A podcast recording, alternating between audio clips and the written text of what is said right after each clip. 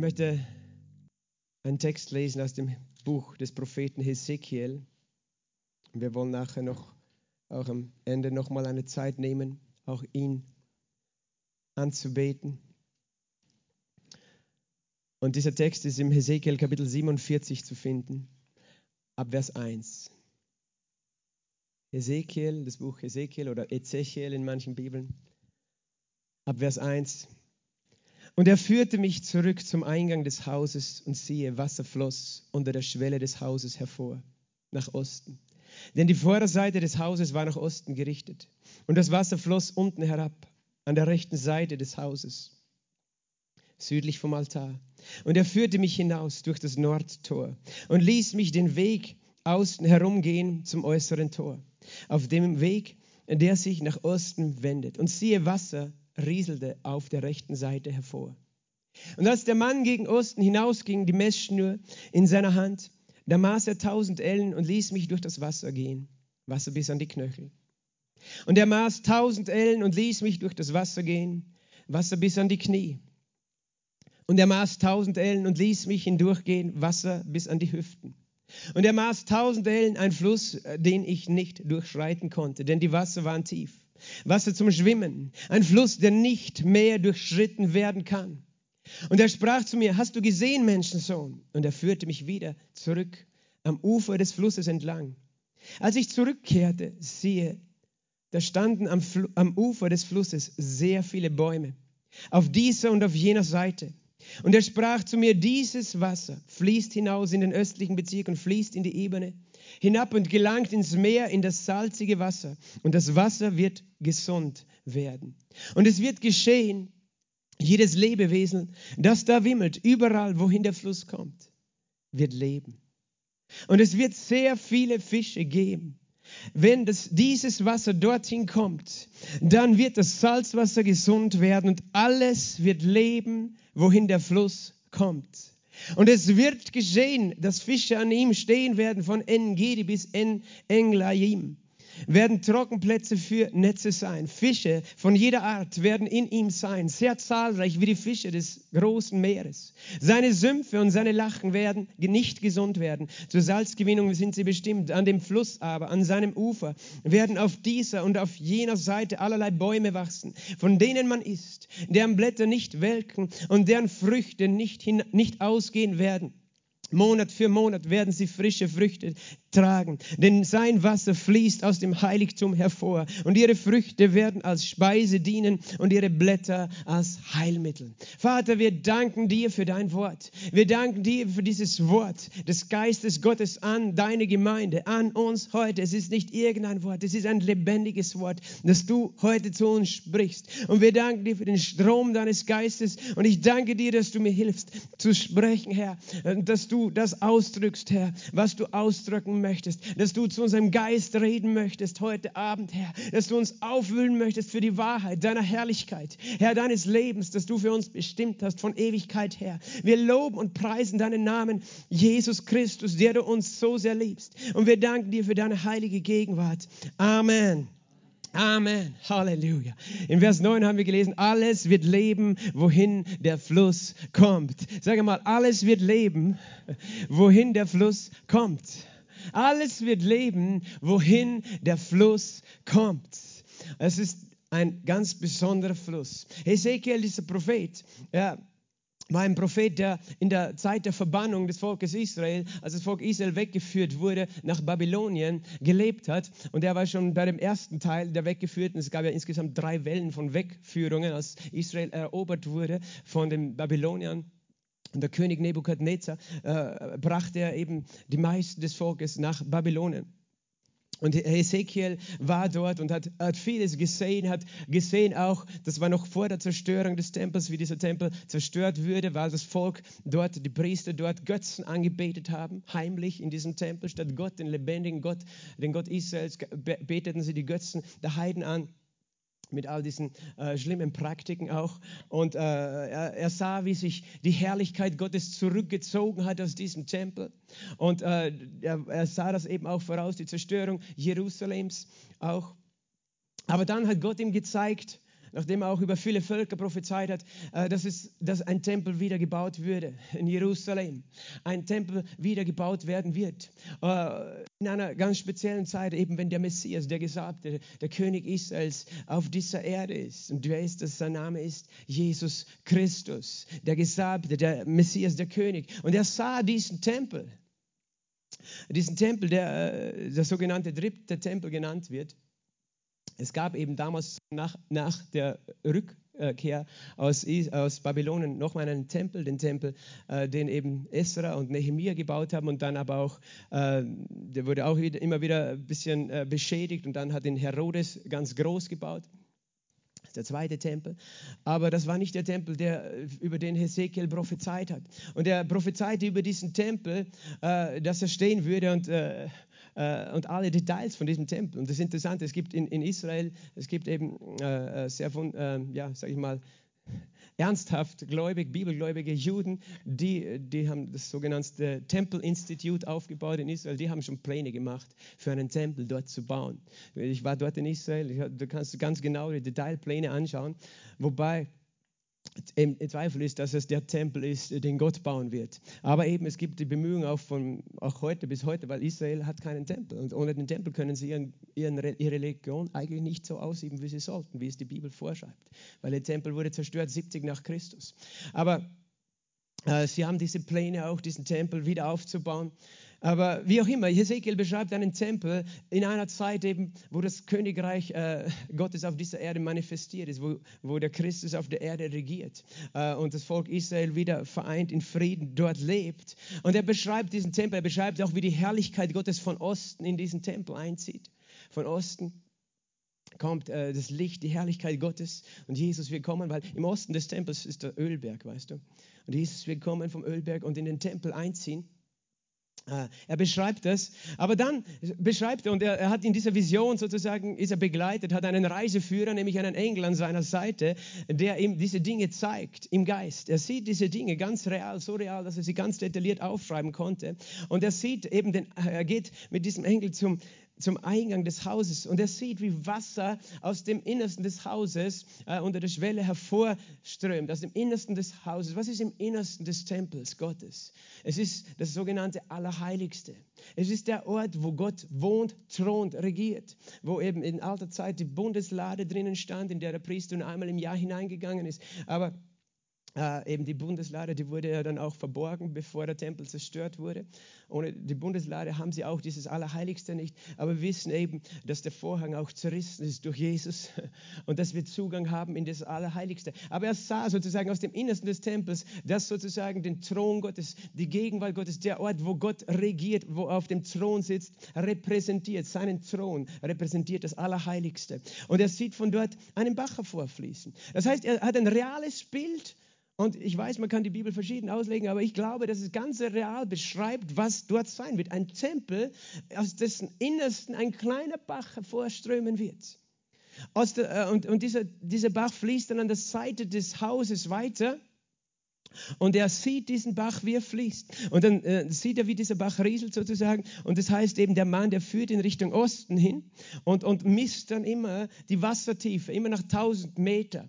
Also 1000 Ellen sind circa 500 Meter. Misst er, wie tief das Wasser ist. Und zuerst ist es knöcheltief, dann ist es knietief, dann ist es hüfttief. Und nach 4000 Ellen oder 2000 Metern ist es, ist es so tief, dass du darin schwimmen kannst. Und dann sieht er, wie dieser Fluss weiter fließt nach Osten und wer, wer eben in Israel schon war oder eben das kennt, der weiß, äh, von, von, nach Osten fällt eben dieses Gebirge von Judäa ab, runter in das äh, Tal, das Jordantal und zum Toten Meer hin. Und er beschreibt, wie dieser Fluss dorthin fließt zu dem Salzmeer. Und das ist das Tote Meer. Das sogenannte Tote Meer ist deswegen so genannt, weil es hat einen Zufluss, aber keinen Abfluss. Es ist dort so heiß, dass das Wasser eben äh, dann am Ende verdunstet, das nachkommt. Und, und es ist äh, ein ganz ein hoher Salzgehalt in diesem Wasser. Es ist nicht nur Natriumchloridsalz, also Kochsalz, sondern verschiedene ähm, Salze, die dort in diesem Wasser sind. Und dieses Wasser trägt. Ich war auch schon drinnen, da kannst du reingehen und du kannst nicht tauchen. Ich meine, du kannst schon den Kopf reinstecken, aber du, du kannst äh, nicht richtig tauchen, du solltest den Kopf nicht reinstecken, das brennt ganz schön in den Augen. Mein Sohn hat das gleich probiert, gleich mal Kopf runter. Die alle, nein, nicht, nicht, das brennt nämlich dann ziemlich höllisch in den Schleimhäuten. Aber auf jeden Fall, das ist eben dieses tote Meer. Und warum wird es tot genannt? Weil es so salzig ist, dass dort, dass dort kein Lebewesen wohnt in dem Wasser, keine Fische. Und äh, eben, eben dieses, dieses Meer sieht Hesekiel und er sieht, wie dieser Fluss bis zu diesem Meer fließt, das tot ist, da kein Leben drinnen ist. Und, und wie das Wasser hinfließt, lebendiges Wasser, wird auch äh, ist auch ein Begriff für frisches Süßwasser in, in, in, dieser Sprache auch der Bibel. Lebendiges Wasser, auch ein Begriff für Süßwasser, das sozusagen hervorsprudelt, das nicht aus einer Regenzisterne kommt, sondern das frisch aus dem Boden oder aus dem Fels hervorströmt. Er sieht aber, wie dieses Wasser dort hineinfließt und überall, wohin dieses Wasser kommt, das wird gesund werden, heißt es. Das heißt, das Wasser bekommt so viel Süßwasser, dass das Salzwasser Salzgehalt so abnehmen wird. Das alles heißt, es wird geschehen, dass jedes Leben, Lebewesen, das da wimmelt, überall wohin der Fluss kommt, wird leben. Es wird sehr viele Fische geben. Und wenn diese Wasser dorthin kommen, wird das Salzwasser gesund werden und alles wird leben, wohin der Fluss kommt. Und es ist eine, eine wunderbare Vision, die Ezekiel hat von etwas, das ich glaube eine Realität sein wird, die sichtbar sein wird hier auf dieser Erde. Also ein Fluss vom Berg Jerusalems fließen wird in das Tal des Toten Meeres und eben bis nach Engedi, das ist am unteren Ende des Toten Meeres. Da heißt, da werden die Fischer ihre Netze trocknen, weil sie dort so viele Fische fangen werden, weil dort alles lebendig ist. Und natürlich, weißt du, ist das zugleich Prophetische Texte sind immer so, so vielfältig, weil sie so viele Ebenen haben. Es hat eine unmittelbare Ebene, nämlich die, wie es wörtlich anzunehmen ist. Wörtlich wird das genauso geschehen. Zugleich ist es eine geistliche Ebene. Und es ist natürlich für uns ein geistliches Bild. Und diese Fische sind Lebewesen, sind wir. Wir sind lebendige Fische. Jesus hat gesagt, macht, äh, fischt Menschen, hat er zu Petrus gesagt. Ich will dich zu einem Menschenfischer machen. Und, und alles, sagt wird eben lebendig werden. Und dann sieht er auch noch Bäume auf dieser und jener Seite dieses Flusses. Und diese Bäume sind auch ganz besonders, denn ihre Blätter welken nicht und ihre Früchte gehen nicht aus. Monat für Monat haben sie frische Früchte. Normal sagt ein Baum einmal im Jahr. Aber die tragen Monat für Monat frische Früchte und die Blätter sind äh, zum, zur Heilung. Das alles sieht Hesekiel und er beschreibt hier den Tempel. Der Tempel, der in Jerusalem ist. Der Tempel, in dem Jesus Christus thronen wird auf dieser Erde. Ein Strom, der aus diesem Tempel fließen wird. Und das ist der Tempel Gottes. Und ist interessant, dass das Buch Zacharia im 14. Kapitel Folgendes beschreibt. Wir haben vom Pfingsten auch heute geredet. Jesus hat gesagt zu seinen Jüngern, eben, ihr werdet Kraft empfangen, wenn der Heilige Geist auf euch gekommen ist, werdet meine Zeugen sein, Jerusalem, Judäa, Samaria bis zu den Enden der Erde. Und dann wurde er vor ihren Blicken emporgehoben in die Wolken. Und sie blickten hinauf und die Engel kamen zu ihnen, als sie hinaufschauten und sagten, Männer von Israel, was verwundert ihr euch darüber? Dieser Jesus, der vor euren Augen in den Himmel gefahren ist, wird genauso so wiederkommen, wie ihr ihn habt hingehen sehen. Genauso wird er wiederkommen. Das ist die Erwartung, die wir haben. Genauso wird Jesus wiederkommen. Wie genauso vom Himmel auf die Erde, genauso wie er von der Erde in den Himmel gefahren ist. Und wo wird er genauso kommen? Auf dem Ölberg. Der Ölberg ist östlich von Jerusalem. Darum wird die Herrlichkeit Gottes von Osten in den Tempel einziehen. Und Zacharia beschreibt eben von dieser, über diese Zeit, die auch mit Turbulenzen einhergeht, und sagt in Zacharia Kapitel 14, Vers 4, und seine Füße werden an jenem Tag auf dem Ölberg stehen. Die Füße des Messias werden auf diesem Berg stehen, dieser Ölberg, und der vor Jerusalem im Osten liegt. Und der Ölberg wird was tun? Es wird Folgendes passieren. Der Ölberg wird sich von seiner Mitte aus nach Osten und nach Westen spalten zu einem sehr großen Tal. Und die eine Hälfte des Berges wird nach Norden und seine andere Hälfte nach Süden weichen. Das heißt, der Berg wird, wird ein Tal aufmachen, das eine Ost-West, eine eigentlich West-Ost-Ausrichtung hat. Und das ist, warum ist das notwendig? Weil sonst dieser Fluss vom Tempel gar nicht durchfließen könnte. Weil der Ölberg ja im Weg wäre. Verstehst du? Und der wird sich spalten, sagt uns die Bibel. Und dann heißt äh, weiter unten, dann wird der Herr, mein Gott, kommen und alle Heiligen mit ihm. Es ist der Tag, wo Jesus auf diese Erde zurückkommt mit seinen Heiligen. An diesem Tag wird das passieren. Ein Wunder. Der Berg wird sich spalten. Frag mich nicht, wie das geht, aber ich, ich bin nicht Gott. Ich muss mir nicht ausdenken, wie er Wunder tut. Ich glaube ihm einfach. Und es das heißt auch, Äh, dann weiter unten in Vers 8. Und es wird geschehen, an jenem Tag, da werden lebendige Wasser aus Jerusalem fließen. Siehst du? Das stimmt völlig überein mit dieser Prophetie Hesekiels. Lebendige Wasser werden aus Jerusalem fließen, die eine Hälfte zum östlichen Meer, das ist das Tote Meer, und die andere Hälfte zum hinteren Meer, das ist das Mittelmeer. Also das Wasser wird auch einen Weg finden bis zum Mittelmeer, weil Jerusalem ist auf einem Gebirge, auf einem Berg gebaut. Und der, äh, im Sommer und im Winter wird es so geschehen. Und der Herr wird König sein über die ganze Erde. An jenem Tag wird der Herr einzig sein und sein Name einzig. Also Hesekiel beschreibt diesen Fluss als etwas, das real wird auf dieser Erde. Und das Interessante ist auch, dass Johannes, der Evangelist, der diese große Offenbarung hatte, diese Vision, auch einen Fluss gesehen hat. Aber er hat ihn nicht in Jerusalem auf der Erde gesehen, sondern er hat ihn in der Dimension des Geistes im Himmel gesehen. Er hat ihn gesehen in dem neuen Jerusalem. Äh, wir können auch das den Himmel nennen, der Ort, wo Gott regiert, wo Gott jetzt gerade thront. Und das findest du in Offenbarung Kapitel 22. Als am Ende dieses Buches Johannes eben äh, sieht all das Herrliche, was kommt über das neue Jerusalem, heißt es, und er zeigte mir einen Strom von Wasser des Lebens, glänzend wie Kristall, der hervorging von wo? Aus dem Thron Gottes und des Lammes in der Mitte ihrer Straße und des Stromes. Diesseits und jenseits war der Baum des Lebens, der zwölfmal Früchte trägt. Siehst du, stimmt völlig überein mit Ezekiel. Und die Blätter des Baumes sind zur Heilung der Nationen.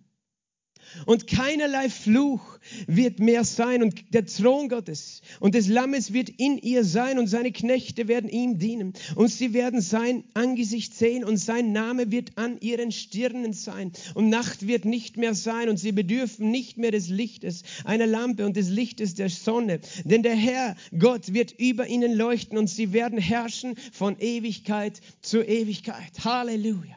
Das ist die Bestimmung der Heiligen. Aber nicht nur das, weißt du, das ist eine Vision vom Himmel, die er hat. Er sieht den Himmel, er sieht den Thron Gottes und er sieht etwas, was von dem Thron hervorfließt, nämlich ein Fluss, ein Fluss mit lebendigem Wasser. Wasser, das lebendig ist.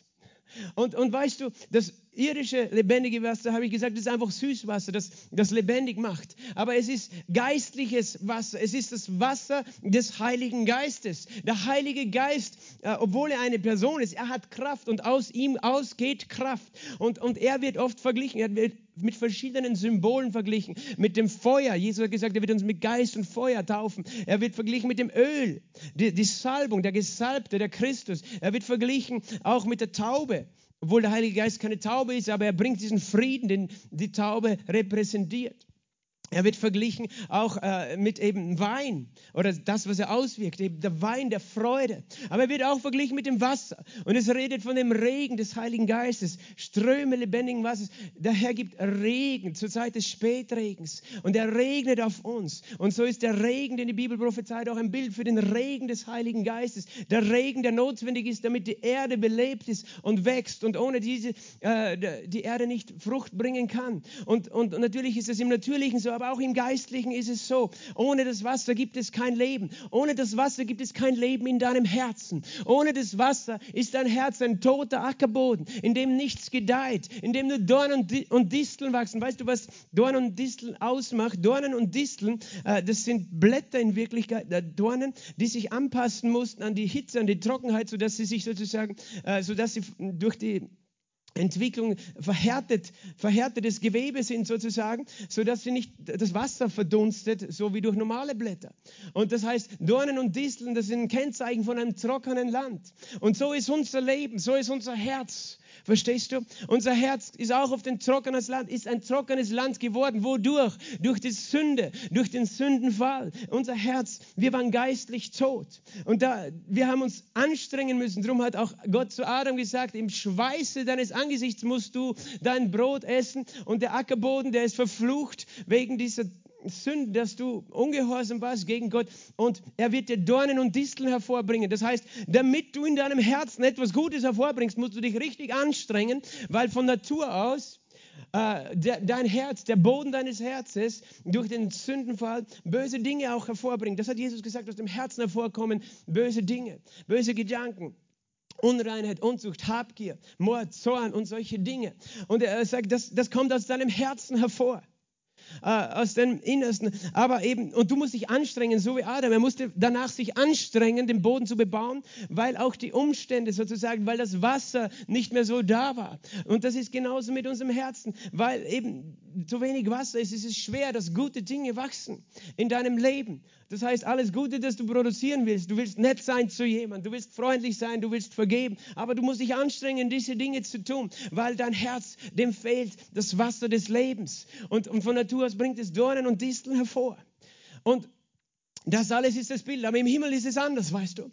Im Himmel gibt es den Thron Gottes und da gibt es diese Quelle des Wassers des Lebens, die ewig fließt von dem Thron Gottes, weil Gott ist Leben und er ist die Quelle des Lebens. In ihm ist die Quelle des Lebens, heißt im Psalm 36. Und in seinem Licht sehen wir das Licht. In ihm, in Gott ist die Quelle des, Leben, des Lebens.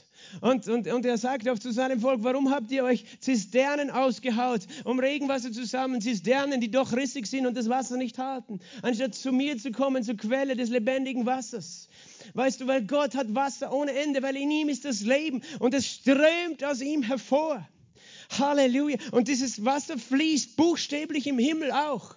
Es fließt schon jetzt im Himmel. Und eben, deswegen lehrt uns Jesus zu beten. Was sollen wir beten? Was hat er immer gesagt? Dein Reich komme, dein Wille geschehe, wie im Himmel, so auf der Erde. Darum werden wir eines Tages das, was im Himmel ist, auf der Erde sehen. Darum wird das, was im Himmel ist, nämlich der Thron Gottes, eines Tages auf der Erde Realität sein. Der Fluss vom Thron Gottes wird eines Tages auf der Erde Realität sein. Weil wir beten als Christen seit 2000 Jahren, dein Reich komme, dein Wille geschehe, wie im Himmel, so auf dieser Erde. Und so, dass das Wasser des Lebens, nicht nur im Natürlichen, sondern auch im Geistlichen, diese, Le diese Erde lebendig macht. Von dem Thron Gottes, der unter uns thront. Und es ist sein, äh, sein Wasser, das so kostbar ist und so köstlich. Er nennt es hier eben in Offenbarung 22, es ist kristallklar, kristallklares Wasser.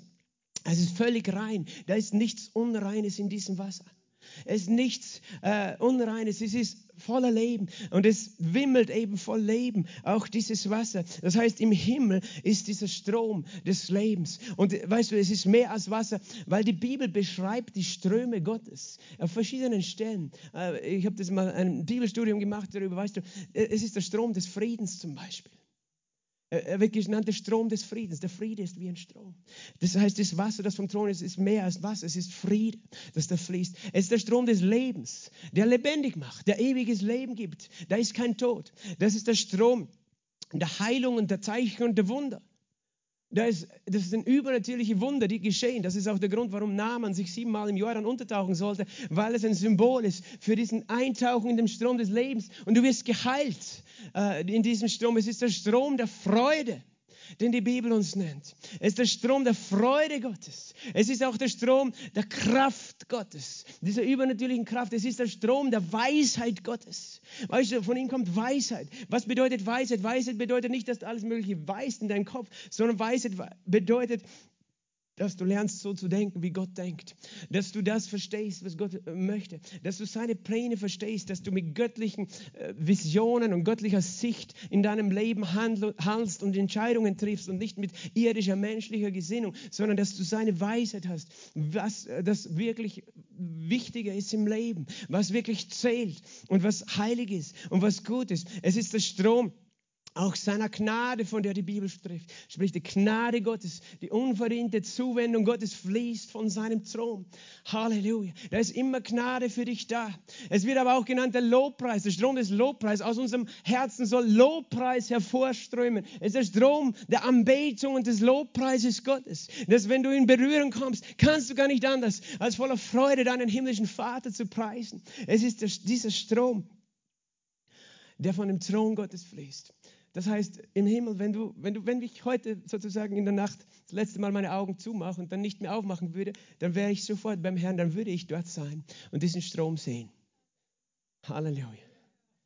Und es gibt Propheten, weißt du, die den Himmel auch gesehen haben, abgesehen von Johannes, die genau dasselbe bestätigen, was schon Johannes gesehen hat. Und ja, wenn, wenn Jesus wieder auf die Erde kommt, werden wir diesen Strom in Jerusalem sehen. Aber jetzt, in dieser Zeit, hat Jesus was gesagt in Johannes 7, 37 bis 39? Er hat gesagt, wer an mich glaubt, aus seinem Innersten, aus seinem Leibe, manche übersetzen aus seinem Bauch, werden was? Ströme lebendigen Wassers fließen. Aus seinem Bauch, aus seinem Innersten werden Ströme lebendigen Wassers fließen. Was für eine Verheißung. Und er meinte nicht, dass unser Bauch undicht werden würde, weißt du? Sondern er hat gesagt, aus deinem Bauch, aus deinem Innersten, aus deinem Herzen, deinem Geist werden Ströme lebendigen Wassers fließen. Warum? Warum? Warum redet er davon, von dem Heiligen Geist so? Weil das Folgendes ist, was passiert. Jesus, es heißt weiter im, Vers, im nächsten Vers, im Vers 39, glaube ich, da ist nicht drauf, heißt, denn noch war der Geist nicht da, weil Jesus noch nicht verherrlicht war. Jesus konnte das noch nicht geben, diesen Heiligen Geist. Ich muss es immer wieder sagen. Weil dieses Herz war noch ein toter, trockener Boden. Das ist das Herz der Menschen, auch das Herz seiner Jünger obwohl sie schon ihm folgten, ihm glaubten. Aber sie brauchten noch Veränderung. Und dann ging Jesus ans Kreuz, trug all unsere Schuld, all, unsere, all den Fluch auch. Auch diesen verfluchten Ackerboden, weißt du, das ist ein Bild für unser Herz. Unser Herz, das unter die, die Sünde gekommen ist, unter die Macht der, der Sünde, sodass aus unserem Innersten schlechte Dinge hervorkommen. Und er nahm das und trug diesen Fluch ans Kreuz. Er starb und vergoss sein Blut und er stand auf am dritten Tag. Und er ging in den Himmel zu seinem Vater und goss den Heiligen Geist aus zu uns. Und das war vorher nicht möglich. Aber das, was es bedeutet, ist, er hatte einen Plan mit deinem Herzen. Und was war dieser Plan mit deinem Herzen? Dieses Herz zu verwandeln. Ezekiel 36 kannst, äh, kannst du darüber nachlesen, wo Gott gesagt hat, ich will dir ein neues Herz geben. Ich will das Herz aus Stein aus deinem Brust nehmen und dir ein Herz aus Fleisch geben. Und er redet natürlich von unserem Geist, von unserem Innersten. Und er sagt, das würde ich tun mit deinem Herzen. Ich werde das tun. Und wie, wie ist das geschehen in unserem Leben? Indem wir was getan haben. Indem wir gesagt haben, Jesus Christus ist Herr. Jesus Christus ist Herr. Das ist das Glaubensbekenntnis, das Urglaubensbekenntnis. Kyrios, Jesus, Christus ist Herr. Also Jesus ist Herr. Für das die Christen gestorben sind, weil sie hätten sagen sollen, Augustus ist der Kyrios, der Herr. Aber sie haben sich nicht dem Kaiser unterworfen, sozusagen, sondern gesagt, nein, unser Gott ist nicht der Kaiser, sondern Jesus Christus. Sie haben ihm angenommen. Das ist das, was du als Christ getan hast. Und das ist deine bewusste Entscheidung, dass du gesagt hast, Jesus Christus sei mein Herr. Diese Entscheidung, die niemand für dich treffen konnte, auch nicht deine Eltern, sondern die du getroffen hast oder treffen musst, wenn du dich noch nicht getroffen hast. Weil mit dieser Entscheidung tust du was. Das ist deine persönliche Entscheidung, Jesus Christus zu deinem Herrn an, uh, zu machen, sozusagen ihn anzunehmen als deinen Herrn. Und das bedeutet, dass wir ihn annehmen als Gott. Verstehst du? Und das tun wir nicht nur mit unserem Lippenbekenntnis, deswegen lesen wir auch sein Wort, weil ich kann nicht sagen, Jesus ist mein Herr, aber das, was er sagt in seinem Wort, interessiert mich gar nicht.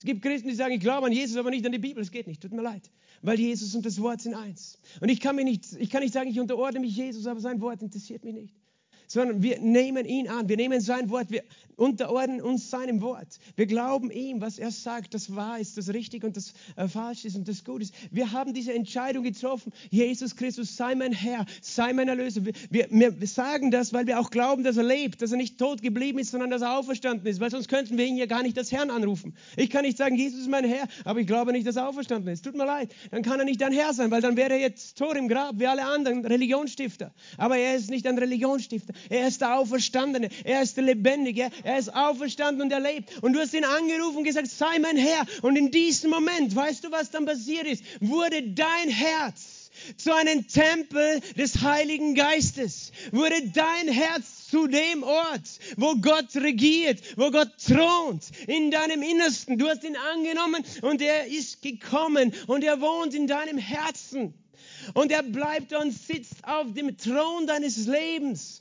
Und weil du so hungrig und so durstig bist und du sagst, Gott, ich bin so durstig, jetzt bist du mein Herr. Und er sagt, ich gebe dir lebendiges Wasser. Und das ist nicht ein Durst, des Fleisches äußerlich, es ist ein Durst deines Geistes nach Gott und seiner Vision für dein Leben und seinen Dingen. Und er ist gekommen und Jesus gesagt, wenn ich verherrlicht bin, werde ich diesen Geist Gottes euch geben. Und dann werden Ströme lebendigen Wassers nicht irgendwo nur außerhalb sein, sondern aus deinem Innersten hervorströmen. Aus deinem Innersten, weil dein Innerstes zu einem Tempel Gottes geworden ist. Halleluja. Und das ist diese Verheißung des Heiligen Geistes, der uns geschenkt ist, dass da etwas in uns geschehen ist. Nicht nur, dass wir ein neues Herz haben, sondern dass das Leben in Überfluss in dir sein soll, aus deinem Innersten hervorströmen soll. Und wenn es strömt, dieses Leben, weißt du, ist es nicht aufzuhalten. Das Leben Gottes. Wasser kannst du nicht einfach aufhalten. Es ist ganz schön schwierig, Wasser aufzuhalten. Es findet immer einen Weg. Und dieses Wasser, weißt du, es dient zuerst dir selbst. Es fließt aus deinem Geist in deine Seele, in deine Gefühle, in deine Gedanken. Es sprudelt und es sprudelt dann, wenn du deinen Mund öffnest, ihn anbetest, dann sprudelt dieses Wasser. Es macht deine Gefühle äh, neu, weißt du. Es nimmt Traurigkeit und Depression weg und Freude kommt. Es nimmt Angst weg und Frieden kommt. In deine Seele, in deine Gedanken kommt Klarheit. So wie wenn da trübes Wasser in deine Gedanken ist, das wird weggespült, das, das, das schmutzige Wasser in den Gedanken und es kommt klares klares Wasser in dein Denken hinein und, und du kannst sehen und verstehen die Dinge Gottes. Und es kommt, weißt du, in deinen Körper. Es, es, durchdringt dich, es erfüllt dich mit Leben. Gott erneuert deine Jugend wie beim Adler. Er macht sogar deine körperlichen Zellen, erneuert er, solange du noch diesen sterblichen Körper hast. Und und dann geht's noch weiter, dieses Wasser. Es fließt nach draußen. Es fließt nach draußen. Was passiert, wenn es nach draußen fließt? Aus deinem Herzen. Wie fließt es nach draußen? Durch die Worte deiner Liebe. Durch die Worte, die aus deinem Mund kommen zu deinem Nächsten. Sodass du diese Liebe, diese Freude, diesen Frieden weitergibst. Und andere Menschen werden von diesem Wasser berührt. Und da wird Leben fließen zu deinem Umfeld. Leben fließen in deine Familie. Leben fließen in deine Nachbarschaft. An deinem Arbeitsplatz. Dort, wo gestritten wird. Du bringst Frieden. Dort, wo Angst ist, du bringst Hoffnung. Dort, wo Sorge ist, du bringst Klarheit und, und, und Vertrauen. Verstehst du? Das kommt aus deinem Innersten hervor. Ströme lebendigen Wassers fließen aus unserem Innersten, wenn wir ihm glauben. Halleluja. Gott ist so gut, oder? Gott ist so gut. Sein Wort ist so wunderbar und so schön. Halleluja. Weißt du, während ich spreche, werde ich selbst erquickt, weil diese Ströme fließen. Ha, ha, ha. Da ist Freude, während ich spreche. Das, ist, das passiert einfach, wenn wir einfach das teilen, was Gott in unser Herz gibt. Dann gibt er uns noch mehr und noch mehr und noch mehr und es kommt, das ist immer genug da, auch für dich selbst zu trinken. Halleluja, Halleluja. Aber ein Geheimnis in dieser Geschichte möchte ich noch zum Schluss erwähnen. Hesekiel ging mit dem Engel und der, am Anfang war dieses Wasser nur ganz seicht. Du konntest mit den Knöcheln rein. Und dann ging es weiter und du konntest mit den Knien rein. Und dann ging es weiter und du konntest mit der Hüfte hinein. Und nach 4000 Ellen, 2000 Metern, war das Wasser so tief, dass du nicht stehen konntest, nur schwimmen konntest. Und dort geht es ganz schön auch bergab. Das ist ein ziemliches Gefälle. Das heißt, da wirst du mitgerissen von diesem Strom. Und Gott möchte uns was sagen. Das ist ein Geheimnis. Weißt du, dieser Strom des Lebens, der von Gottes Thron fließt, der Strom seines Heiligen Geistes. Es ist ganz an dir, wo du stehst bei diesem Strom. Du kannst jemand sein, der diesen Strom einfach nur aus der Ferne anschaut. Du kannst aber auch hingehen und ein bisschen spielen am Ufer dieses Stromes dich ein bisschen nass machen und dich erfreuen. Aber du hast Respekt. Du denkst, pff, ich weiß nicht, soll ich da weitergehen? Oder du gehst bisschen mutiger mit den Knöcheln rein, weil du siehst, da ist schon eine Strömung, aber du willst ja nicht den Halt verlieren. Und dann gehst du weiter oder bleibst du stehen. Aber wenn du weitergehst, dann wird es tiefer. Und ich weiß nicht, ob du schon mal im Gebirgsfluss warst, der ein bisschen tiefer war, knietief nur. Aber da ist eine Strömung, die zieht schon ganz schön, oder? Da musst du schon dagegen halten. Und dann kannst du dich wieder entscheiden, werde ich weitergehen oder nicht. Und ich rede von dem Strom des Geistes, von dem Strom des Lebens. Und du gehst ein Stück weiter und auf einmal steht das Wasser bis zu deiner Hüfte. Und du merkst, jetzt kann ich mich schon schwer halten in diesem Wasser. Dieses Wasser macht, hat so einen Druck. Es hat so einen Druck auf mich. Und vielleicht sollte ich besser schnell raus aus dem Fluss, bevor er mich mitreißt. Und das ist ein Bild für uns, weil wir die Wahl haben, ob wir hineinsteigen und wie weit in diesen Fluss. Wovon hängt es ab? Es hängt davon ab, wie viel Vertrauen wir haben oder wie viel Angst. Wie viel Vertrauen wir haben in diesen Fluss und wo er uns hinträgt. Oder wie viel Angst wir haben, die Kontrolle zu verlieren und loszulassen und uns Gott zu überlassen. Verstehst du? Wir alle sind so. Wir möchten gerne die Kontrolle haben. Wir möchten festen Boden unter den Füßen spüren, weil dann haben wir alles selber unter Kontrolle. Aber Gott sagt, weißt du, wenn du anfängst, dich dem Strom meines Geistes hinzugeben, das ist ein Prozess, wo du die Kontrolle immer mehr loslässt und sie mir überlässt. Und wir sind so bestimmt von uns selbst, weil wir sind Chef in unserem Leben. Und wir sagen zwar, Jesus ist mein Herr und er sitzt im Thron meines Herzens, aber dann, wenn dieser Fluss kommt, dann steigen wir lieber doch noch mal ein bisschen zurück. Verstehst du? Da ist kein Zwang. Wir brauchen manchmal eine Zeit, uns zu gewöhnen an das Wasser des Lebens, an das Wasser des Heiligen Geistes. Aber Gott fragt dich, möchtest du heute weitergehen? Möchtest du tiefer hineinsteigen in meinen Strom? Und du sagst, aber was wird passieren? Ich weiß es nicht. Was passiert? Ein Geheimnis möchte ich dir sagen. Im Strom des Lebens ist noch niemand ertrunken. Im Strom des Lebens ist noch niemand ertrunken. Weil wir wissen schon, dass ein, ein, tiefes Wasser, ein mächtiger Strom gefährlich ist. Der kann dich nach unten ziehen und du hast keine Kraft zu schwimmen und keine Kraft über Wasser zu bleiben. Du würdest sterben in einem natürlichen Strom. Nicht so in dem Strom des Geistes. Es ist Wasser zum Schwimmen. Es ist Wasser, das dich trägt. Wenn du an dem Punkt gehst mit Gott, weißt du, das ist der Geist Gottes, was er mit uns tut und was er mit uns vorhat in dieser Zeit. Dass wir Menschen sind, die bereit sind, uns seiner Führung, seinem Geist hinzugeben. Denn es geht darum, dass wir nicht nur sagen, er ist unser Herr, sondern dass wir es tun, was wir ihm vertrauen. Denn er möchte uns tragen. Und ich sagte, sein Wasser trägt, seine Gnade trägt. Und du sagst, wohin wird dieser Fluss fließen? Ich weiß es nicht. Ich weiß nur eins, wo immer dieser Fluss hinfließt, dort wird alles leben. Wo immer er dich hinbringt, dieser Fluss, wird Leben mit dir kommen. Und es ist dieses Vertrauen, dass wir unser Leben in die Hand Gottes geben und uns dem Strom des Heiligen Geistes überlassen und, und sagen, Herr, ich lasse los. Herr, ich lasse los. Denn dieser Strom des Lebens, wo könnte ich sein? Wohin sollte ich gehen? Die Jünger haben das gesagt, dass viele von ihm weggegangen sind, weil es ihnen zu unsicher geworden ist, wer dieser Jesus ist. Haben sie gesagt, wohin sollten wir gehen? Nur du hast Worte des ewigen Lebens. Nur du hast Worte des ewigen Lebens. Warum sollte ich weggehen von diesem Strom? Und Jesus sehnt sich danach, dass wir näher kommen. Und weißt du, das Geheimnis ist ja auch folgendes. Das ist der Grund, warum, ich glaube, es ist ein Grund, warum Gott möchte, dass wir lernen, in neuen Sprachen zu reden. Weil wenn wir in neuen Sprachen reden, und das ist, was Jesus prophezeit hat. Weißt du, dann gibst du die Kontrolle ab. Weil die Bibel sagt, wenn er eine Sprache redet, redet nicht zu Menschen, sondern, äh, sondern zu Gott. Niemand versteht es. Im Geist redet er Geheimnisse. Wenn ich in einer Sprache rede, in einer himmlischen Sprache, betet mein Herz, mein Geist, aber mein Verstand ist fruchtleer. Und das ist sehr demütigend für einen intellektuellen Europäer. Dass, es, dass, er, dass er sich dumm vorkommt wie ein kleines Kind, weil er es nicht weiß, was er spricht. Aber es ist ein Akt des Glaubens und der Hingabe.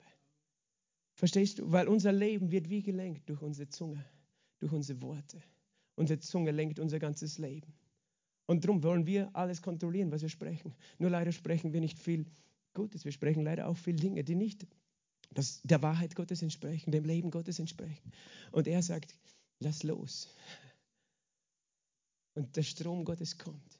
Und er fängt an, er greift deine Zunge weil er spricht Worte des Lebens und deine Zunge steuert dein Leben. Und selbst wenn du nicht weißt, was du betest, Gott weiß es schon und es bereitet eine Bahn für diesen Fluss in deinem Leben, für deine Berufung, für deine Bestimmung, für andere Menschen, denen du dienst, denen du ein Segen bist. Das ist ein, eine Art und Weise loszulassen, uns in den Strom des Heiligen Geistes hineinzulassen. Shikaramastombre alabastombre keriandas de braha ejdeleme hat borien dariastombre. Bresto brate le mesto branda, injaria branda robusti braia, ambaria stombro borienda le bestembra, enjaria brasto borienda, injaria bocolies, rabanco robusti brate. Fürchte dich nicht, mein Kind, vor dem Strom meines Lebens. Hab keine Angst.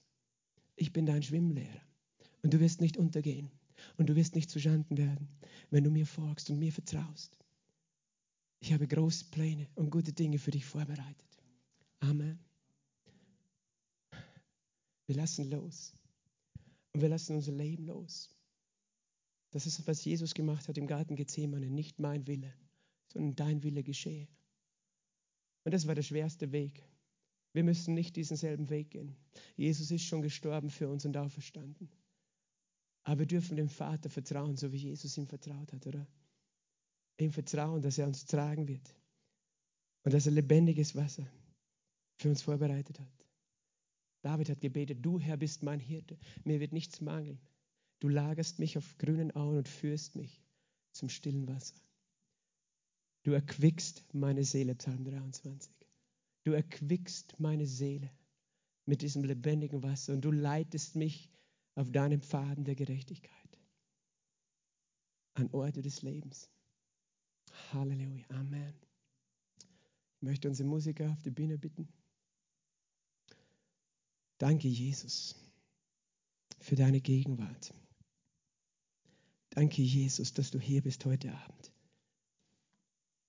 Wenn du möchtest, schließe einen Moment deine Augen. Schließe einen Moment deine Augen und ich möchte dich einladen, dir vorzustellen, den Thron Gottes, diesen herrlichen, wunderschönen Thron, auf dem der Vater sitzt und nur herrliches Licht ist sichtbar, seine Gestalt kannst du nur in Umrissen sehen, weil so viel Licht von ihm ausgeht. Und das, das sind Herrscher von Engeln rund um den Thron. Und du siehst von der Schwelle seines Thrones, du siehst einen kleinen Fluss, der fließt. Und er fließt und er fließt. Und er fließt in dein Herz. Und er macht alles lebendig. Und er erfüllt dich mit Freude. Und da wachsen Bäume links und rechts. Und es ist der Baum des Lebens. Und du darfst nehmen und satt werden. Und dieser Baum des Lebens ist Jesus, der gesagt hat, nehmt und esst mein Fleisch. Nehmt und esst von mir. Ihr braucht mich. Er ist der Baum des Lebens. Und du darfst nehmen, sogar von den Blättern dieses Baumes. Da ist Heilung für dich, Heilung für deinen Leib. Halleluja. Heiliger Geist, ich danke dir für deine heilige Gegenwart. Ich danke dir für deine Gegenwart. Und bevor ich für uns alle bete, möchte ich diese Frage stellen. Hast du Jesus Christus als deinen Herrn und deinen Erlöser angenommen? Ist er dein Herr, dein Gott? Sitzt auf dem Thron deines Lebens? Ich frage, ich gebe immer diese Gelegenheit ich merke oder nicht sicher bin, ob nicht eine Person da ist oder im Livestream, die noch diese Entscheidung ausständig hat, Jesus Christus anzunehmen. Weil er braucht unser Ja, er zwingt niemanden. Er ist kein Einbrecher, der einfach einbricht in unser Herz und sagt, ich setze mich jetzt auf den Thron deines Herzens. Aber vielleicht bist du da und du merkst, dein Herz, du hast, du hast versucht, es zu kultivieren und du hast schwer gearbeitet sogar dafür und du denkst, ja, ich habe eh ein bisschen Frucht gebracht in meinem Leben. Ich habe mich wirklich bemüht, Herr, aber der Herr sagt, du brauchst trotzdem neues Leben von mir. Du brauchst trotzdem diesen neuen Boden, aber du brauchst vor allem dieses Wasser, das nur ich dir geben kann. Die Frage ist, möchtest du Jesus Christus annehmen? Möchtest du ihn annehmen und was er für dich getan hat? Wenn du das bist, dann leg einfach deine Hand auf dein Herz, wo du sitzt kannst diese einfachen Worte mit mir sprechen, kannst sagen, Herr Jesus. Lass uns das gemeinsam sagen, Herr Jesus. Danke, dass du mich so sehr liebst. Danke, dass du gekommen bist, um mich zu erlösen. Mit deinem ewigen Leben. Du hast dein Leben hingegeben an meiner Stelle. Du bist gestorben am Kreuz für mich und am dritten Tag auferstanden sei mein Herr und sei mein Erlöser. Vergib mir meine Schuld und wasch mich rein mit deinem Blut. Baue deinen Thron in meinem Herzen und mach mich zu einem Tempel deines Heiligen Geistes. Danke, dass du mein Gebet gehört.